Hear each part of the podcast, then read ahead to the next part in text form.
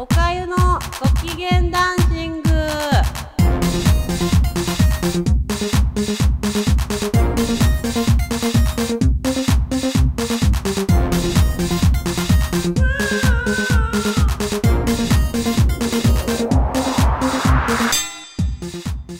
皆さんこんにちは。おかゆです。えっ、と今日もご機嫌ダンシング始まりましたえっ、と今日はですねあの前回あのドストエフスキーの本を私ももう一回読むっていう話をしたこととあと私がすごく好きな女優さんがジャンヌ・モロが今年の夏に亡くなったっていう話の2つをしたいと思います。うんでね、あの、おかゆ、えっ、ー、と、今、そのドストエフスキーの白地、やっぱり好きな本から読まないと、あの、盛り上がんないなと思って、白地を読んでるって読み始めました。で、で、まあみんなね、思ってる、案の定なんですけど、あの、全然進まなくてですね、今4分の1ぐらいかなまで読んだんですね。だからちょうど、あの一番最初の山が終わったよっていうところへんで、で、また次の山が始まりそうだよっていうところまで読んだんですけど、あのー、でね、えっ、ー、と、おかゆは、そ前、ちょっと前に話した、ラジオやった時に、あの、それに出てくる女性の主人公がものすごく好きで、その、今まで読んだヒロインの中で、ベストぐらい、ナスターシャっていう女の主人公が好きなんですね。他には例えば、あの、高慢と偏見のリーズとか、あとは、まあ、イギリスの同じ時期で行くんだったら、ジェーンエアもう大好きだし、あと、これ別にその誰っていうわけじゃないんですけど、あの、自分一人の部屋とバージニアウルフ、あの作品に出てくる四つ字に立ってた、あの、女の子っていうのもすごく好きなんですけど、そういうのはちょっと置いといて、置いといてっていうくらいナスターシャが好きなんですね。で、久しぶりに読み始めたら、あの、びっくりしちゃったんですけど、私、こう、その憧れてその彼女に憧れてこういう人になれかっこいいなって思ったのの真似をどうもしているみたいで行動様式とか考えてることがすごい似てるんですよ。でどう似てるかっていうとあのー、まあえっ、ー、と破壊この今あるものを既存の状態を壊したいとかまとまるのは嫌だみたいな多分そういうあの行動原理で動いているから結構激しいことをバシバシやるんですね。まあ、前回も言ったけど、お金を火にくべるシーンがあるっていう話をしてて、で、お前このお金全部お前にやるけど、もうすぐ燃えるぞっていうふうに、こう首元に合い口つけるような、どうするって、もうちょっとで死んじゃうよ、どうするっていうようなことをやるようなシーンがあって、私そこ読んだ時にもう、まあ、あの子供だからね大興奮したんですけどいまだになんかその自分のこう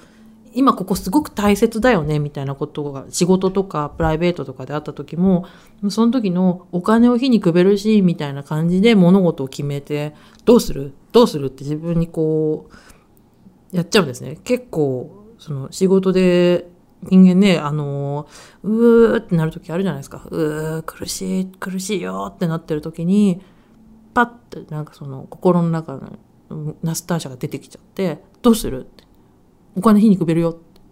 あんたに全部あげるけど、どうするって。最後まで自分の自尊心保ってられんのって。どうするってやるんですよ。やっちゃうんですよ。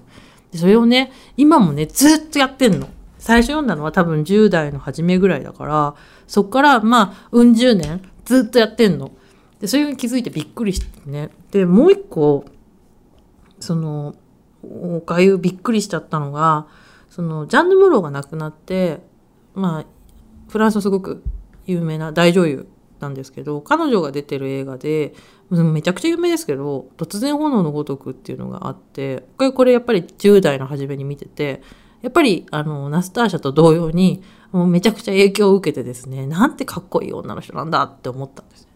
でまあ彼女が亡くなったんでああこれ久しぶりに DVD 借りてきてみるかって言って家で再生ってやって見てたらもうね、なんかね、その、カトリーヌって言うんですけど、カトリーヌがやることなすこと見てて、ちょっとイライラしてきちゃって、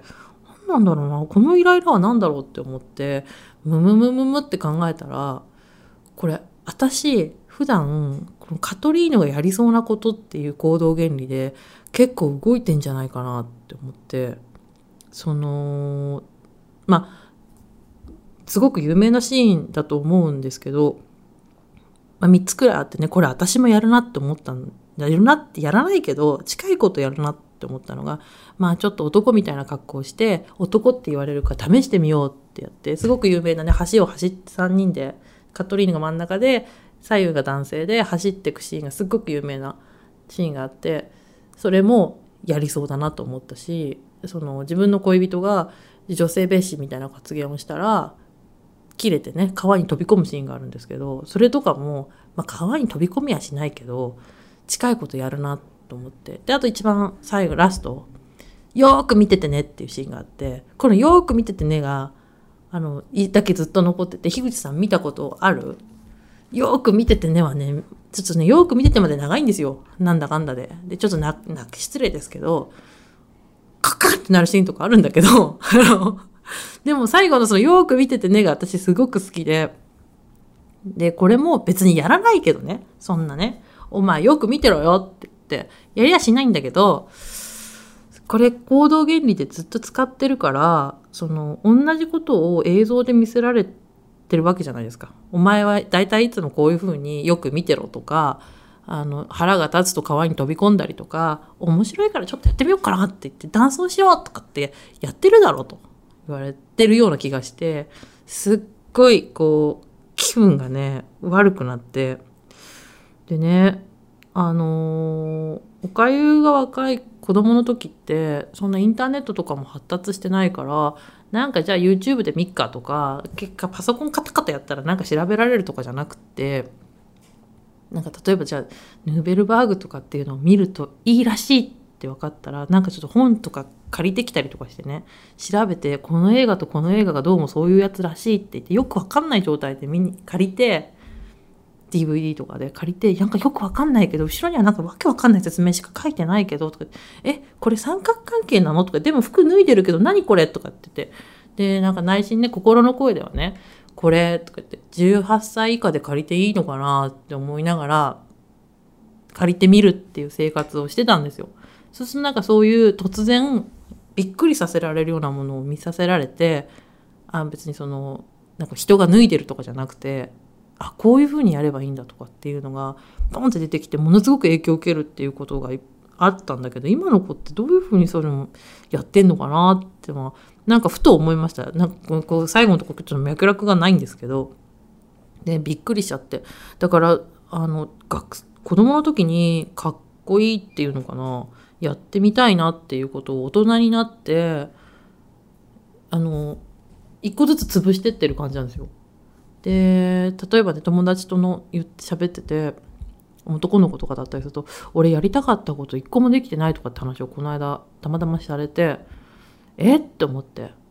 私少なくともナスターシャみたいなこともやったしカトリーヌみたいなこともやってるからとりあえずやりたいことはやってきてんなって思ったんですけどでも内心心の声でねでもさとか言ってあの2人どっちも破壊衝動が強いタイプのあのヒロインだから何かを継続していくっていうことはできないよねって言われて思ったんですよ。であのナスターシャ白地の方のナスターシャはまあ男2択二択どっちにするみたいな話なんだ。まず、カトリーヌも二択なんだけど、ちょっと二択の種類が違ってて、ナスターシャはどっちも金は持ってるけど、まあ、帯に短し、たすきに流しって言ってね、これまた研究者の人とか聞いたらぶち切れそうだからね、あれなんですけど、帯に短し、たすきに流し、どっちにも行かない、どっちにも行かないって言って、他にも候補者がいるけど、行かない、どうする、どうするっていうような形で話がダーって進んでいくんですけど、やっぱね、そういう時にね、安牌選べないのよ。でね、おかゆね、それね、今回ね、この、ジャンヌ・モローが亡くなって、またドストエフスキー読んでね、本当に思ったのが、安牌選べるって才能なんだよね。樋口さん。おかゆね、安牌選べないのよ。って思った。特にドストエフスキーの方はいっぱい男の人が出てくるから、これ安牌だろとか。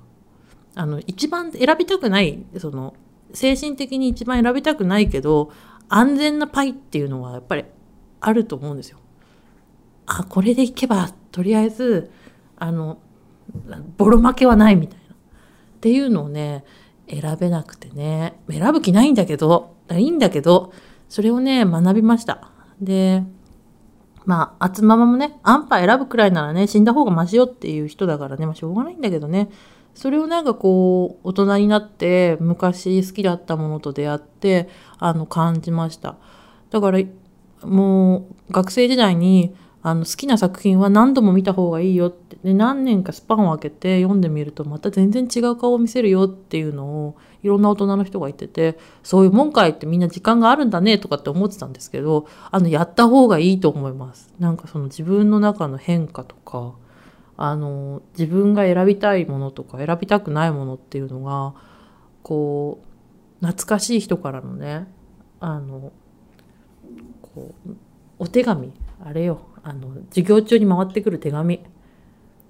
まあ、書いてるのはねみんなイメージ映像がね今和の清志郎さんとかがいいと思うんだけどあ回ってきたってパッて読んだらえみたいな感じになると思うんでなんか最近時間があって昔読んでたけどあの本ってそういえばどんなお家だったかなとかあの映画もう一回見てみたいなとかっていうのがあったらみんな見てみたりするといいんじゃないかなと思います。そう秋だから芸術の秋ってことでね全部あの秋にあの重ねていきたいなと思うんですけどそんな感じです。今日はこれでおしまいです。ではさようなら。